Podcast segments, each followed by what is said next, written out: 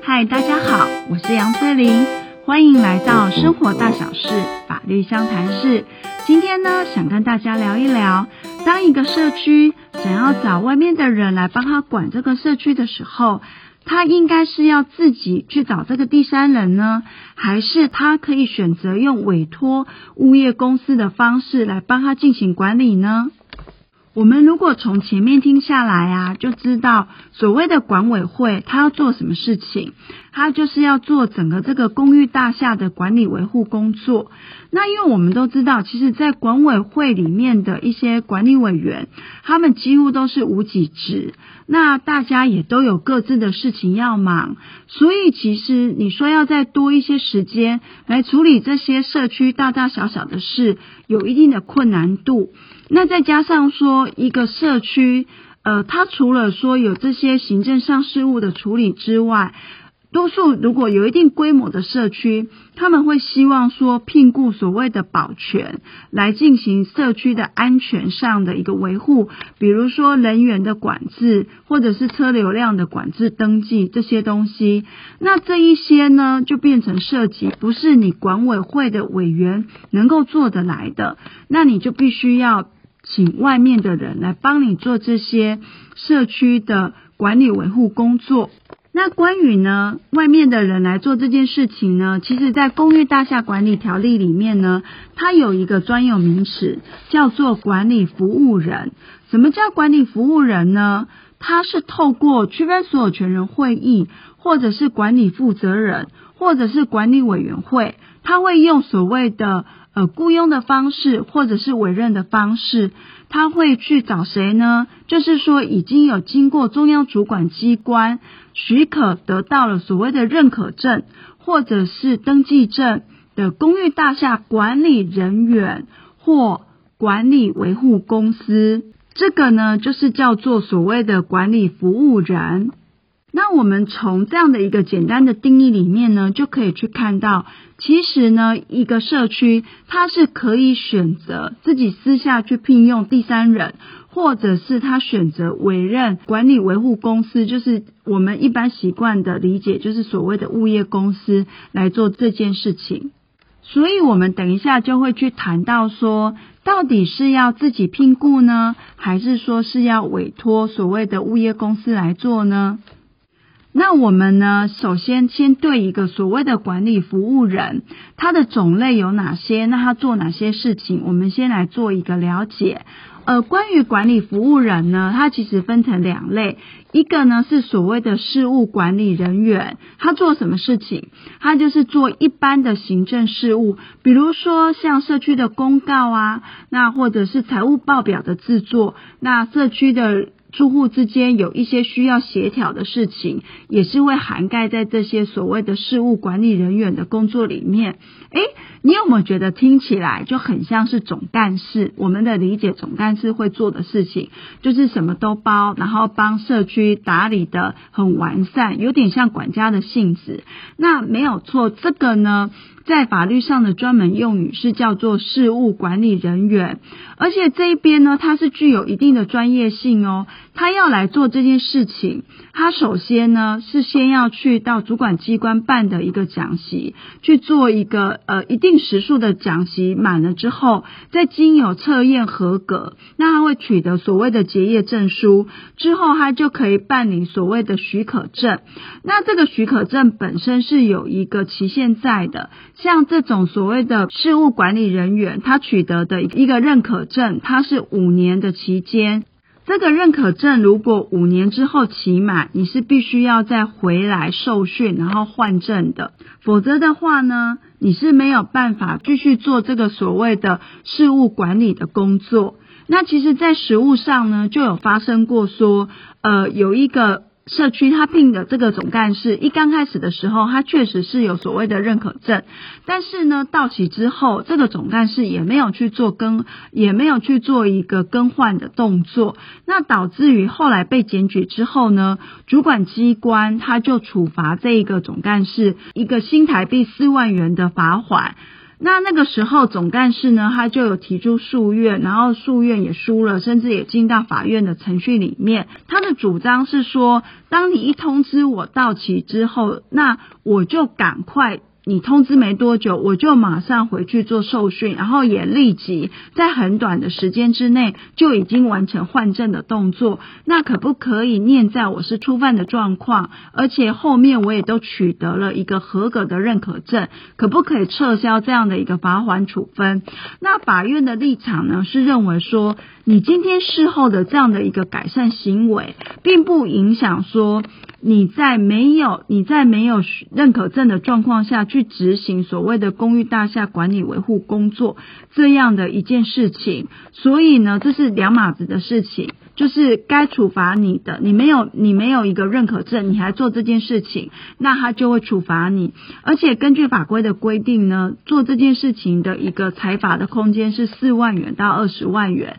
那其实罚他就是最低的四万元，所以其实法院最后的认可还是认为说，诶，这一个总干事是必须要去缴这一笔钱的。那我们也可以来看看说，诶，为什么今天这样的一个认可证，它是会有一个期限的问题？是因为我们都知道，其实法律常常都是随时在变动，会与时俱进跟更新的。那关于这种就是公寓大厦管理的条例相关的函释，也是随时都是在改变的，所以才会去要求说。既然你要做的是这么专业的事情，那你一样也都是要有保持进修。那透过你有达一定的进修时数之后，我就会容许你说，诶，在五年之后，你一样就是可以顺利的换，就是在换发新证，然后再给你五年的期限。那我们刚刚已经讲完了所谓的管理服务人里面的其中第一种类，那第二种类呢，就叫做技术服务人员。这个技术服务人员呢，他做的事情是什么？他做的比较是整个建筑物的公共安全部分。那他有分成两种类的人，哪两个种类？一个呢叫做防火避难措施管理人员，另外一个叫做设备安全管理人员。那他们其实你一听就知道，既然是技术服务人员，当然在技术上就会比较去要求。所以呢，当你要去做这些相关的讲习，你的资格的限制，他们就会比较限定在你可能必须先要有具备一定的，不管是电子电机、机械，或者是土木建筑工程一些相关消防。这些相关比较是涉及比较是技术层面的人，有一定的背景之后，你再来进行受训，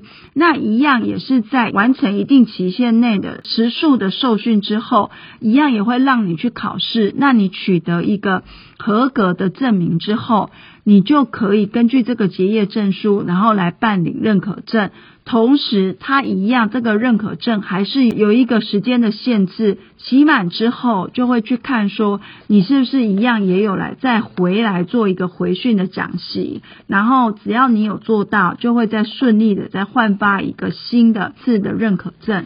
好，那介绍了呢这些所谓的管理服务人的种类之后呢，我们就回过头来看，如果说当今天你一个社区，你需要这些人员来帮你从事处理所谓的社区的这些事务的时候，你应该是要自己聘雇呢，还是说是透过物业公司来做这件事情？那我们前面先来讲说，就是是如果今天我是要跟物业公司请他来处理这些事情的时候，我应该注意哪些事情呢？在社区里面呢，由第三人提供的服务，除了像一些行政文书上的制作。呃，还有就是财务报表的制作，这些比较偏向总干事会做的事情之外呢，有一个很大的部分就是关于保全警卫的部分，他们会去做的就是人车它的登记，还有管制，那还有门禁这些呢，听起来都比较涉及的是属于关于住在社区里面的人身安全问题。好，那你知道说，当社区主要提供的就是像是总干事的工作，或者是警卫保全的工作，那我签约的时候呢，我是不是只要跟所谓的物业公司签约就好啊？其实并不是哦，因为就刚刚所提供的一个服务来讲，它是分两个部分，一个是叫做所谓的保全业务，那另外一个呢，就是总干事的部分，那个确实是符合物业公司它所能够承载的一个业务范围，就是进行所谓的公寓大厦的管理维护。但是关于保全警卫他所提供的人身的服务，他还是要回到保全业法里面相关规定啦。那就是等于说，如果说你要提供这些关于人身安全的服务的话，你必须是要有一个登记在案的保全公司，是所以。当你要做这两件事情的时候，我们往往在实务上看到的哦，它会是一个总公司来跟你签约，但是它这间总公司的下面，它会有所谓的物业公司，就是所谓的公寓大厦管理维护公司，它同时也会有保全公司。那今天是总公司跟你签这个约嘛，那再有它下面的子公司分别来提供你这些服务的话，就不会有违法的问题，因为像。在在以前呢、曾经在法院实务上曾经碰过，说就是一间纯粹提供社区，他提供社区有保全，然后也有一般事务的管理维护工作，可是呢，签约的对象。只是一个物业公司，那最后其实是有被法院判定这个物业公司是是需要被处罚的。为什么？因为他执行保全业的业务，可是呢，他并不是一个具备有保全公司这样一个资格的身份，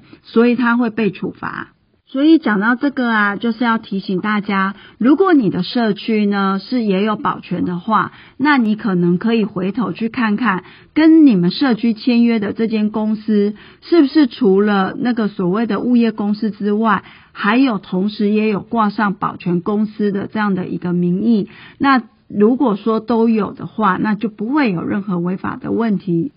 刚刚啊已经讲完，如果说你的社区是跟公司去签约的话，那有哪些要注意的事项？那如果呢，今天你的社区规模本身是比较小，资金呢是有限。然后还有因为小嘛，所以可能认为说，，A，社区的事物相较单纯，所以我只想要私下找一个人来帮我处理这些社区，比如说收发信件啊，那人员的管制。那这样的话，我有哪些应该要注意的事项呢？那其实讲到这边的话，之前可能多数人的想法是说，我今天就是一个社区，我单独找一个人来做这些业务的话。我应该不是他的雇主吧？我有需要适用劳动基准法吗？其实啊，根据劳委会一百零三年的公告，不管你今天是不是有去报备的一个管理委员会，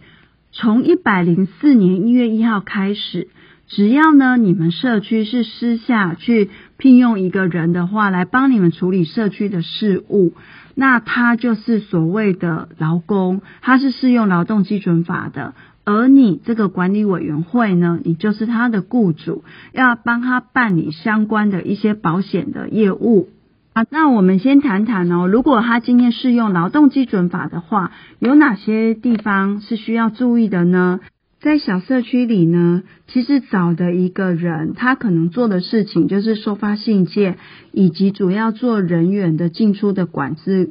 那车的部分就是看状况了哈。那其实这样整个听起来，在小社区里，他们做的事情比较像是就是警卫保全会做的工作。那既然刚刚已经讲了，它是适用劳动基准法的，所以呢，其实它如果说你今天社区私自的去聘用劳工来做这些相当于是警卫保全的业务的话，它是可以适用劳动基准法的八十四条之一，就是等于是只要在有顾及到劳工的安全跟健康的状况下，那经由你雇主方就是管委会跟这个第三人之间，你们去谈好。就是相关的，就是说关于这个工作的时间啊、休假的问题，这一些其实是会相较比较是有弹性的。同时呢，除了有弹性之外，其实你还是得送主管机关去做一个报备。如果你不报备的话，就是又会回到劳动基准法的一般工时的那个时间上的限制。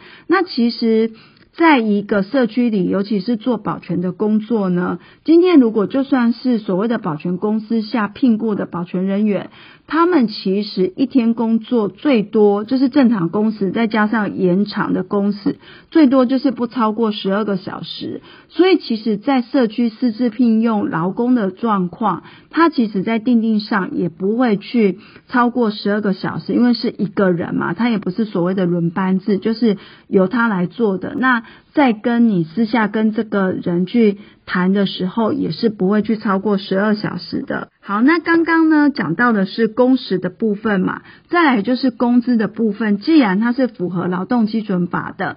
你们之间要谈多少钱，其实是来自于是双方当事人之间的意思合资嘛。可是呢，既然是劳动基准法，就会给劳工一个最低的保障，就是说在他的这个工作时间之内呢，他必须是要符合所谓的基本工时，就是这是最低的，你一定是不能够低于基本工时这件事情。另外啊，关于说如果说这个人退休之后啊，或者是你觉得他不适合，想要请他离开的。的话，那你就是必须按照劳动基准法里面的一些相关规定，给他预告时间，就是根据他的年资做一个预告时间，同时也必须是要给予所谓的资遣费的部分。那相关的一些休假的规定，也是会以就是劳动基准法作为一个最低的保障。当然，就像刚刚讲的，因为他今天是一个比较特别的工作内容的话，他会根据劳动基准法的八十四条之一去做一些调整。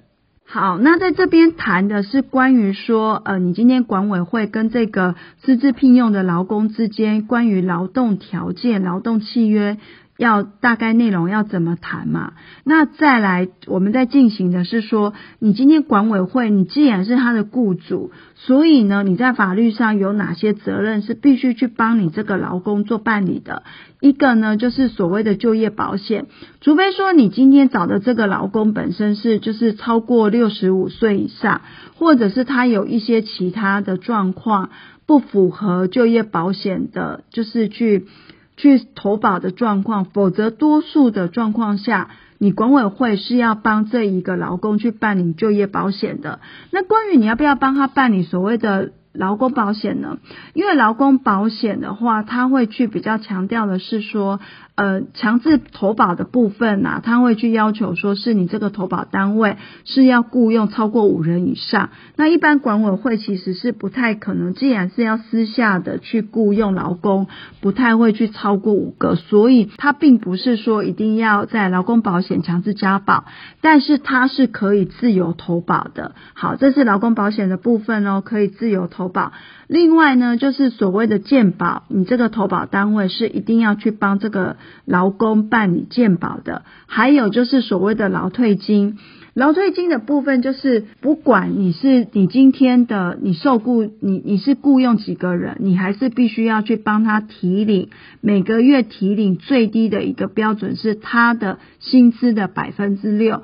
那当然你要再高一点也是可以，不过一样也是会有个限制在啦。好，那在这边呢，要再去谈的一个是关于所谓的职业灾害保险的问题，因为通常我们都知道，有时候在难免的状况下会发生一些职灾。那其实对于劳工来讲，如果说能够有职灾保障的话，对他在万一不幸发生的时候，他会更有一层的保障。那在以前呢，就是一样也是强调说，所谓的职业灾害保险，它是涵盖在劳工保险的下面，所以变成说，如果说今天你既然呃管委会它不是一个强制的投保单位，所以当他不愿意帮这个劳工办理所谓的。劳工保险的时候，他可能将来发生职业灾害的时候，他就没有办法透过劳工保险去做一些补偿或者是保险给付。可是呢，现在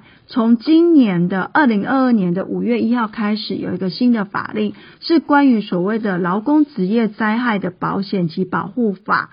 它变成说，今天不管你的，就是说你今天的这样的一个投保单位，你这个雇主的规模有多大多小，你一定都要强制的帮你的劳工去办理所谓的职业灾害的这样的一个保险。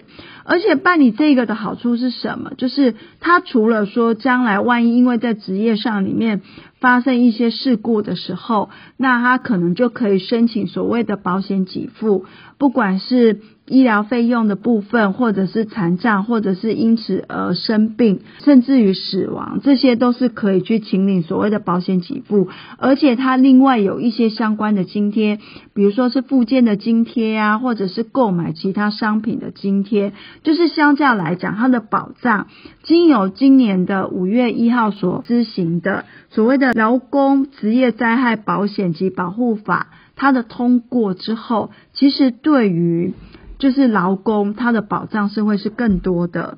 所以啊，如果说今天你管委会你已经私下聘雇了一个人来当你的管理员的时候，他就是你的劳工，你就必须去帮他办理保险。有哪些保险是强制一定要投保的呢？就业保险，还有健保。那另外就是所谓的提拨劳退金。那还有一个就是所谓的职业灾害保险。这一些都是你必须要去做的事情。如果你没有做的话，那你就会受到主管机关的一个行政上的处罚。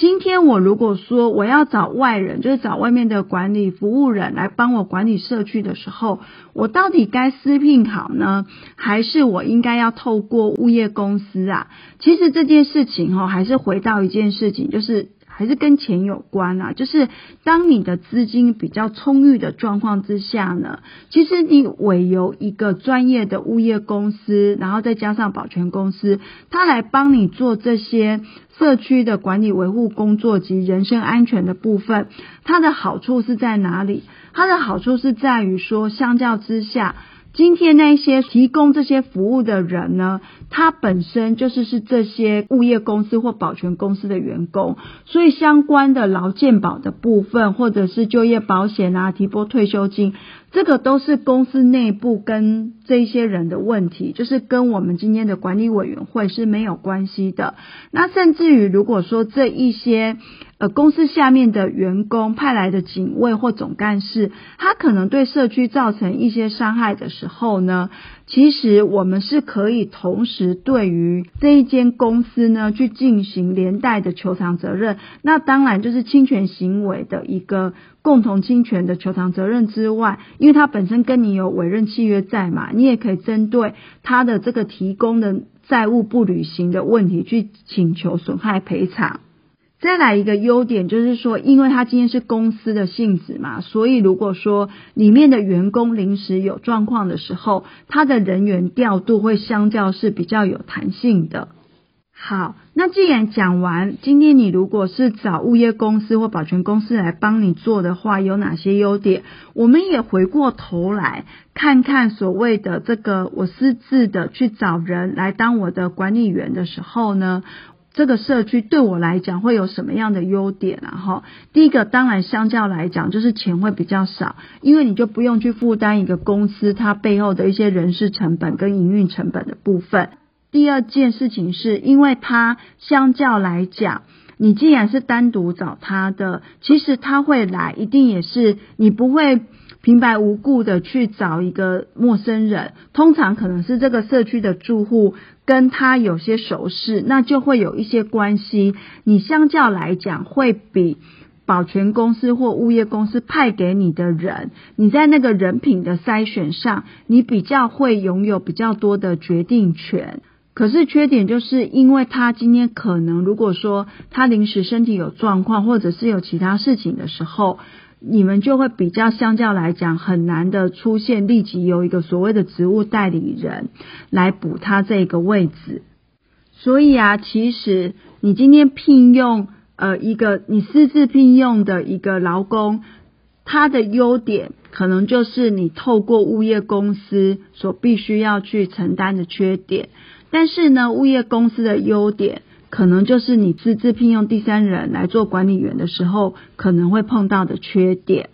好，那今天呢，关于就是我社区呢，我要找人来帮我管这个社区的时候，到底应该是所谓的实质聘雇呢，还是所谓的找物业公司、保全公司来的好呢？这个就是还是回到说你们社区整体的状况，然后去做考量，在经由就是各方面的衡量之后，再去做一个对社区最好的决定。那刚刚就是除了这样子之外，就是在前面呢有去讲到一些关于他们这些专业人员，他们也是有所谓的许可证，也是必须要去做更换的部分，这个可能也是提醒大家要去留意的部分。